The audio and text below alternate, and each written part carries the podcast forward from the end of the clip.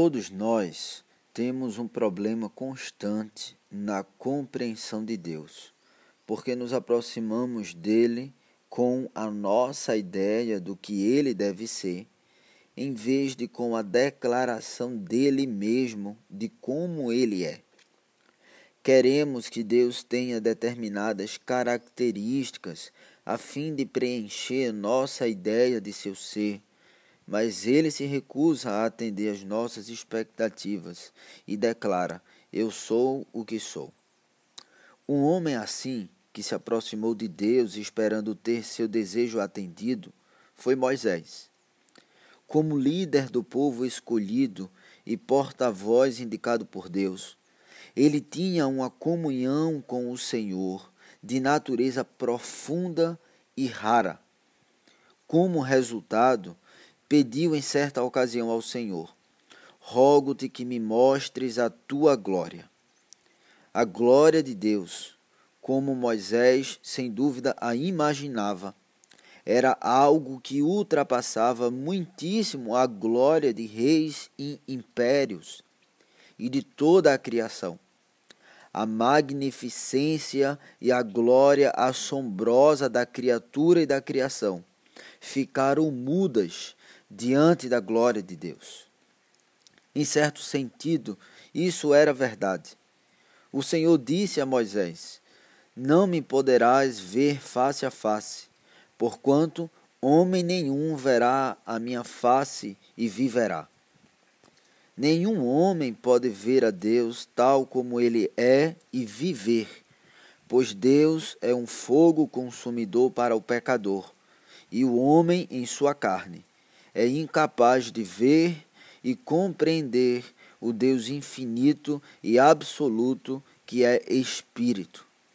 Assim, Moisés descobriu um lugar oculto na fenda de uma rocha, e daquela posição coberto pela força protetora de Deus, viu as costas, isto é, o reflexo da glória de Deus.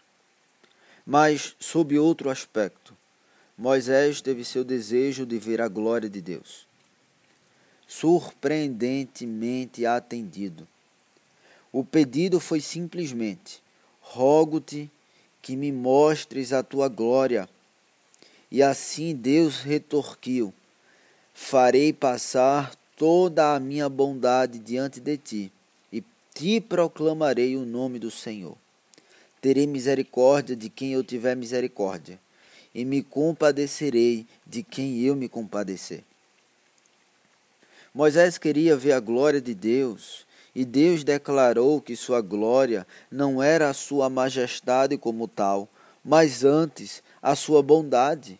Deus disse: farei passar toda a minha bondade diante de ti. A bondade de Deus é a sua glória. A bondade de Deus não é a sua benevolência, nem sua disposição a ouvir nossas orações.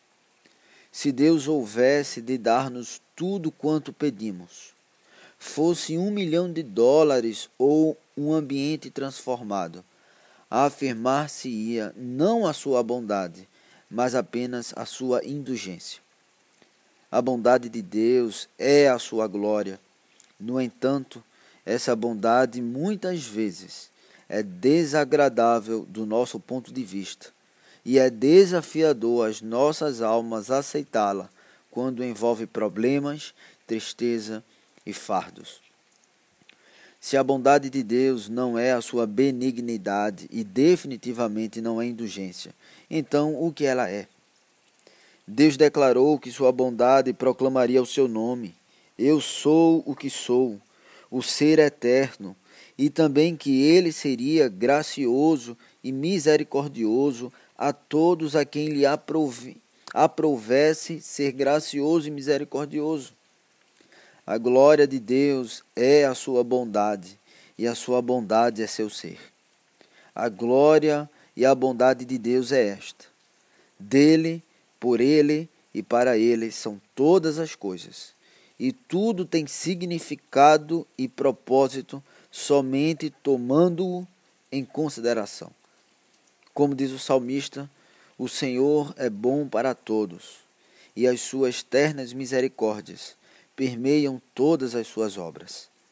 Em ti esperam os olhos de todos, e tu, a seu tempo, lhes dás o alimento. Abres a mão e satisfazes de benevolência a todo vivente. A bondade de Deus é a sua glória e sua soberania, propriedade e controle absolutos são o coração de sua bondade. Jó disse a seus amigos que toda a criação testifica o poder absoluto do Todo-Poderoso e seu controle total de todas as coisas.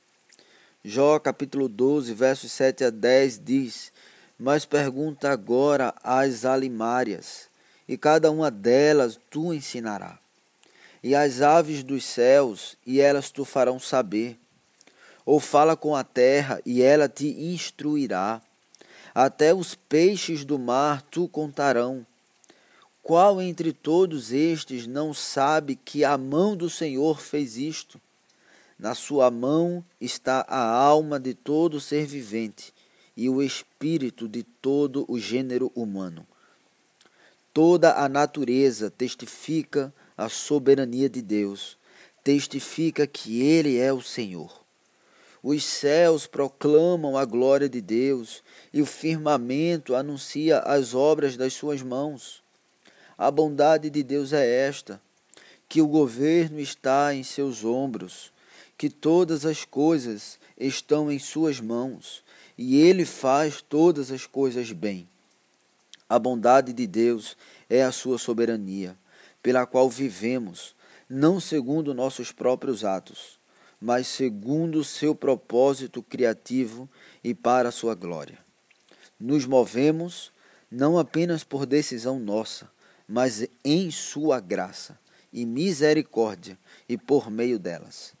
E existimos não por nós mesmos, mas por meio dele e para a sua glória.